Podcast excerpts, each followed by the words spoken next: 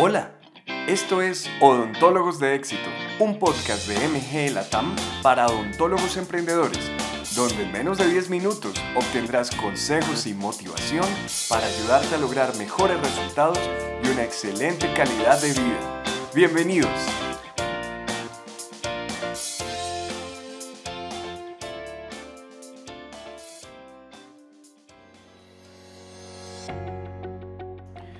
Hola, soy Jack Muñoz, CEO de MGE Latam. Te agradezco mucho por escuchar el podcast Odontólogos de Éxito. Considera suscribirte para que no te pierdas los nuevos episodios. Ahora, te quiero contar que nuestro taller de nuevos pacientes es ahora una experiencia multiplataforma en la que no solo asistes a un entrenamiento intenso y bastante directo conmigo, en donde por 8 horas te sumerjo en el mundo del marketing dental, sino que tienes acceso al centro de conocimiento del taller de nuevos pacientes, donde encontrarás más de 60 videos de tutoriales, demostraciones y varios formatos que usarás para expandir tu práctica dental como siempre has querido. Si quieres más información, escribe a info.mgelatam.com para que te podamos ayudar. Ahora, Vamos al tema de hoy. Los índices de enfermedad periodontal y caries en Latinoamérica son extremadamente altos y no están asociados únicamente con población en situación de pobreza. Se trata de condiciones que afectan a ricos y pobres y a personas de todas las edades. Como sociedad, hemos avanzado técnicamente en muchas cosas, pero los avances sociales nos han tomado más tiempo y esto siempre ha sido así. Tuvimos primero máquinas a vapor, que una declaración de derechos humanos y hemos logrado viajar a la luna antes que tener buenos sistemas de salud para todos. Debe reconocer que las actividades de prevención que tienen los pacientes o que hacen los pacientes y su disposición para conservar los dientes en buen estado son interdependientes. Una persona para la que su salud oral es importante buscará tener los mejores hábitos de higiene que pueda y tratará de asistir regularmente al odontólogo para recibir higienes de calidad. Lo contrario también es cierto. Una persona con una menor disposición a conservar sus dientes no cuidará de ellos. Esto es lógico y parece tonto mencionarlo, pero partiendo de estas ideas podemos llegar a preguntas que nos pueden revelar cosas más importantes. Por ejemplo, ¿qué disminuye la disposición a conservar los dientes? ¿Y desde qué momento debería uno ser consciente de su propia salud oral?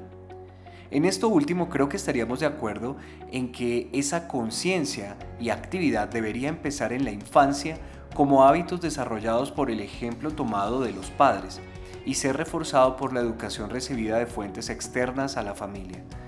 Pero es en la juventud cuando la persona tiene toda la responsabilidad de empezar las actividades de prevención por su cuenta y como ya habrás visto, esto pocas veces sucede. ¿Por qué? Primero, un ejemplo deficiente por parte de la familia es determinante. Y segundo, las primeras experiencias dentales para muchos adultos que hoy en día tienen entre 30 y 60 años no fueron las mejores. Estos traumas creados en las primeras experiencias se han ido disminuyendo con los años y con la evolución de la odontología y las nuevas tecnologías y puede que en una década veamos una nueva generación de adultos jóvenes que están más dispuestos a asistir de manera voluntaria a actividades de prevención. Pero eso no va a suceder si seguimos permitiendo y fomentando lo que se ha llamado el círculo vicioso del miedo dental. El círculo comienza con una experiencia negativa en un tratamiento dental. Esta experiencia puede ser propia o indirecta a través de un relato de alguien cercano que tuvo una mala experiencia. Esto genera un alejamiento o postergación de los tratamientos dentales preventivos y curativos, lo que crea malas condiciones y con el tiempo urgencias odontológicas. El círculo continúa cuando este paciente que ya ha postergado lo más posible su visita al odontólogo aparece con una urgencia que requiere un tratamiento de choque para resolver su dolor o molestia. Este tratamiento suele ser invasivo y lo expone a las molestias comunes, ratificándole en su mente las razones de por qué no quiere volver al odontólogo y el ciclo se repite, postergando más su siguiente visita, pero con sus condiciones dentales empeorando en dificultad y aumentando en costos. Este desafortunado círculo vicioso es lo que tú y todos tus colegas están enfrentando día a día con cada paciente que se rehúsa a empezar su tratamiento dental o que lo abandona a mitad de camino. ¿Qué puedes hacer para ayudarle a tus pacientes a no seguir cayendo en esta espiral de deterioro que los va a dejar sin piezas dentales?